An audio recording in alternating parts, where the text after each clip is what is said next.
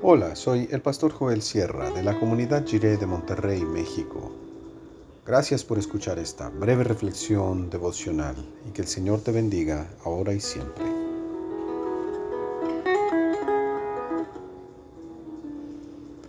Lo llevaron atado.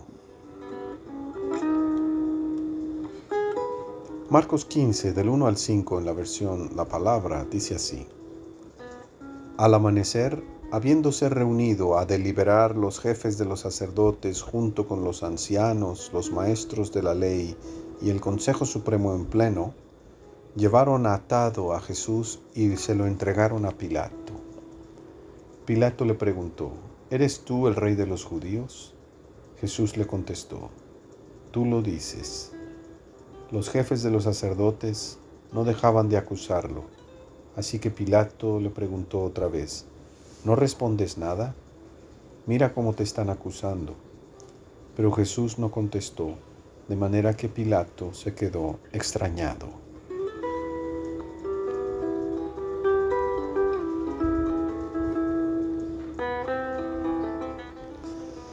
Pensaban que lo más apropiado era atar las manos de Jesús.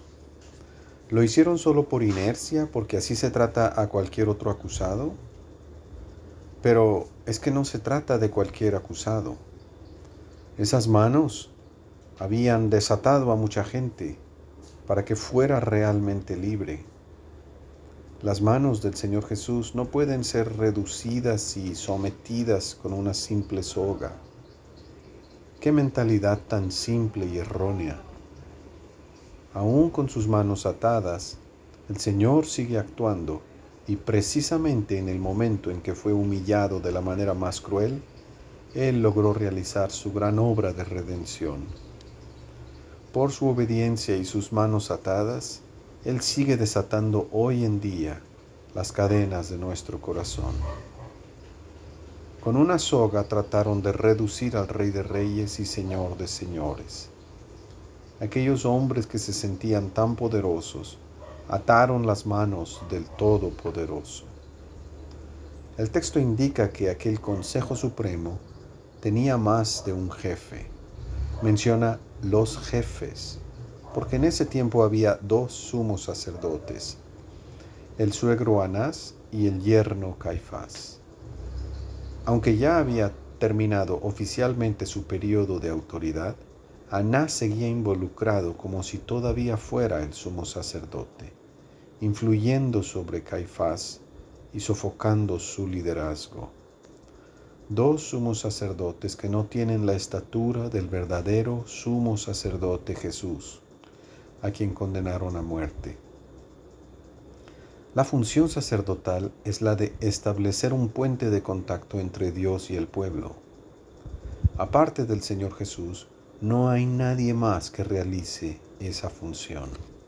Él es sumo sacerdote para siempre, no según la línea de Leví ni de Aarón, sino según el orden de Melquisedec. Es un sacerdocio eterno, no sujeto a la ley de Moisés. Es un sacerdote convertido en sacrificio, con sus manos atadas como un cordero dispuesto para ser sacrificado aparece en el relato una autoridad romana. Es el gobernador Pilato, que se quedó extrañado ante la actitud del Señor Jesús. Le preguntó a un acusado maniatado, evidentemente sin mucha seriedad, ¿eres el rey? Y así, con las manos atadas, el Señor Jesús contestó, tú lo has dicho. Efectivamente, Jesús es verdadero rey y es verdadero sacerdote, a diferencia de los pequeños reyes y sacerdotes humanos que lo están procesando. Su reino es reino de paz, y sus armas no son mortíferas, sino vivificantes. Y en su sacerdocio, Él mismo es el sacrificio sagrado que logra la verdadera reconciliación entre Dios y todo su cosmos.